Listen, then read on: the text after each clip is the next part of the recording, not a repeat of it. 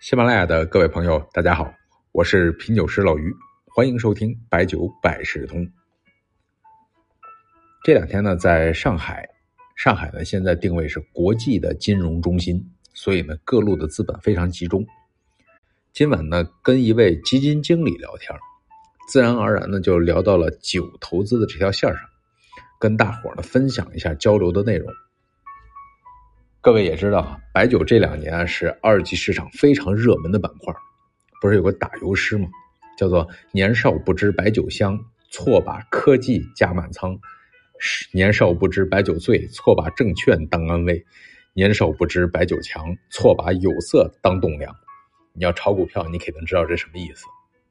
这两年如果没有踏上白酒投资股票的这条赛道，那就非常可惜了。但是呢，白酒已经涨了好多年。我首先就跟他了解的是资本市场对于白酒的看法。人金经理啊认为这白酒啊是一个好生意啊，因为呢，第一呢，就白酒在社会文化中的社交作用，这个呢是白酒的最基本的支撑。确实啊，你看刚疫情那会儿，次高端的白酒受影响，那是因为商务需求的抑制。不过呢，后来疫情控制了，回复的非常快。其次呢，他看白酒呢是觉得白酒这种商品是能够让人上瘾的，反正能够上瘾的商品那是有想象空间，比如说游戏、烟草，这往往都是暴利。当然呢，投资也要考虑一些社会价值啊，不能违背他的价值观。第三呢，就是白酒的存放，这个咱们经常讲，他就说白酒不怕库存，越放越值钱，往往呢不只有饮用价值。投资、收藏等金融属性出来了，啊，但是呢，这个呢，是不是只针对于一些呃高端白酒啊，或者是大众比较认可的白酒？我们还聊为什么啊？就比如说，他就举例子，像大蒜、黄豆、生姜这些呢，曾经都有人炒啊，叫什么蒜你狠、豆你玩、姜你军啊，那都是说这些涨幅非常大。那为什么呢？那因为这些农产品它能放得住。所以呢，可以囤积，就有了炒作的短线交易可能。你什么时候看市场上的炒作海鲜、荔枝、杨梅这些，那还没等它炒呢，就变质了。所以说呢，它就不会有金融属性。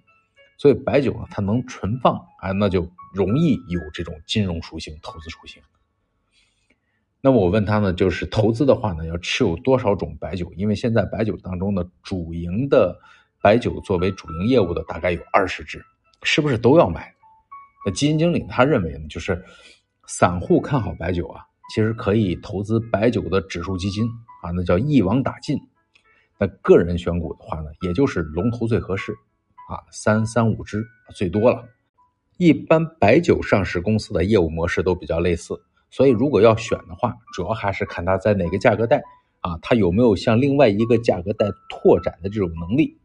就像咱们前两天节目分析哪个品种可以成为高端酒，这高端酒啊，就是除了超高端的茅台之外，那就是五粮液和国窖一五七三的下一个啊，这就属于拓展新的业务领域价格带。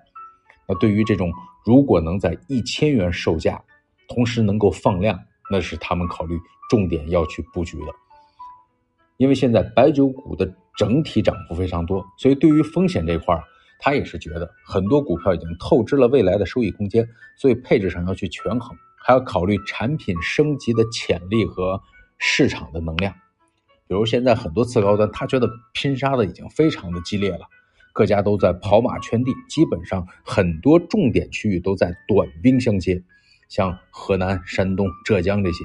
你看去年浙江五粮液和国窖那个事情，反映的就是这种竞争。这种竞争的背后，基金经理和行业研究员的调研往往比较多的是终端渠道的管理。他认为终端管理能力是反映行业景气度低迷的时候，它的收缩速度会不会影响到它的大幅业绩的波动。在未来呢，他也觉得股价上会出现较大的分化，尤其是现在白酒啊，也觉得白酒是 YYDS，啊，我都不知道 YYDS 是什么意思。结果呢，他告诉我是。永远的神的缩写，这搞股票的还挺时髦。最后呢，我让他推荐一下他认为比较好的白酒股票，可能是这种公募基金要有纪律，他不愿说，但是呢，通过他在交流的举例当中啊，我听他一直在经常讲汾酒，所以说呢，我觉得他是比较看好的。另外，对于光瓶酒，他很青睐。大概的逻辑就是，光瓶酒有大量的基础人群可以向上的延伸。对于这个呢，我是有点异议啊，因为现在喝光瓶酒，以后有了钱，一定就喝这个品牌的高端吗？那可能不一定吧。北宋苏门四学士张雷有首诗：“无田无屋一空囊，不管门前水三尺。有钱沽酒便不忧，会见天青还白日。”